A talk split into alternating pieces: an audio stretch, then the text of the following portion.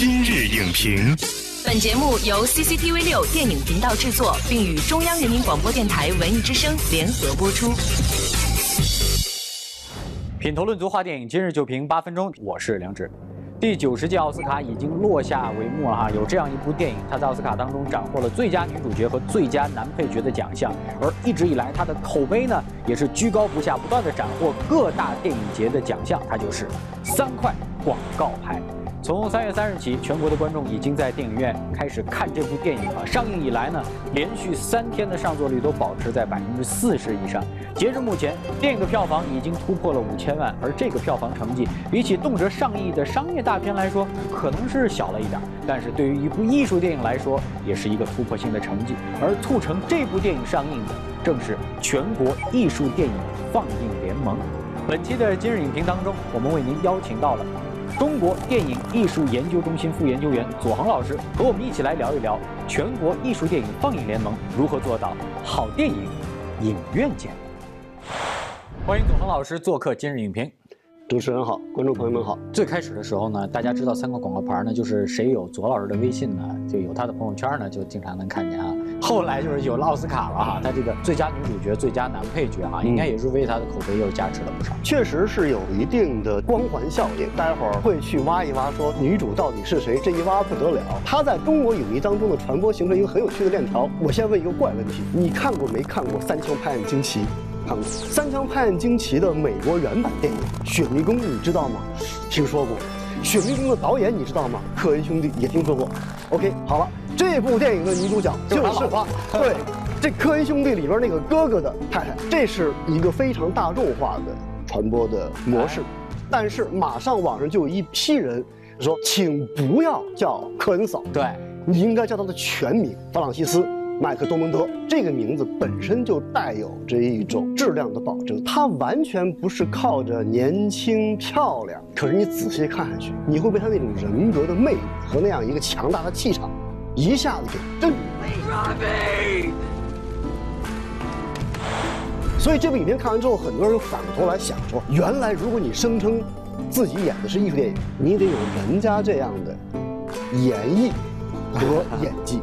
三块广告牌这个电影呢，不仅仅说是在这个小众的迷影群体当中得到认可啊，其实在大众的范畴之内，通过它这个票房的这个表现，我们也说它也开始有了更大的影响力。所以，无形之中，三块广告牌也为中国观众欣赏艺术电影树立了几个这种标准式的东西。当我进入到这个剧情里边的时候，我得老实的承认，有好几个地方，我激动的浑身颤栗。你会站立着思考说。他的人生要怎么办？这个是一个艺术片应该达到的一种力度。到底片子是吸引您在什么地方？我在电影院里边出来之后呢，我听到背后有一个观众困惑的说：“到底凶手是谁？到底他们去找的那个家伙干了什么坏事儿？”它是一个非常开放式的结局。那么我们经常讲说，一个类型片和一个艺术电影的差别在哪儿啊？就是类型片一定是要有一个结局明确的。而这个影片呢，恰恰的，它的重心不在于说怎么了，而在于说整个的过程是如何的。三块广告牌里边出现了一个景象，女主人公她在打理那个广告牌的时候，突然出现了一只小鹿。假设如果是一部类型片的话，最常见的煽情手段就是这个女主抱着小鹿的脖子，泪流满面，然后观众也会跟着唏嘘不已，这是非常煽情的。但是这个女主，她就明确的跟那个小鹿说。You're pretty, but you ain't her. 杜绝了观众走入滥情的这样一种可能。事实上，我们发现说，三块广告牌里边没有严格意义上的好人、坏人，每个人似乎都很痛苦，都很无奈。你是没办法把它做二人对立的。What you need to become a detective is love. 对于三块广告牌这部电影，您觉得它的这个也算是逆袭之路啊？怎么样实现的？在这个院线？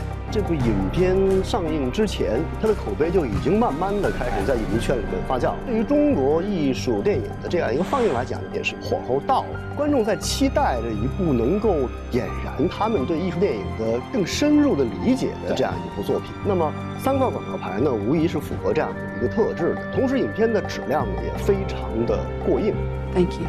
我认为这部影片在呃主题、影像的这种风格，包括它的这种思考的力度，也包括表演等等，实际上都比今年得奥斯卡奖的《水形物语》我觉得还要好。也就是说，它满足了当下中国电影观众，尤其是大众对于艺术电影这个概念的很多想象。是艺联这件事儿还没有形成一个大众的话题。最近几个月，大家聊到艺联的频次要多得多。中国艺联它有一个非常不同于西方艺术院线的特点，它是在电影市场发育多年之后，一些条件成熟的城市和人群开始有这样的呼声。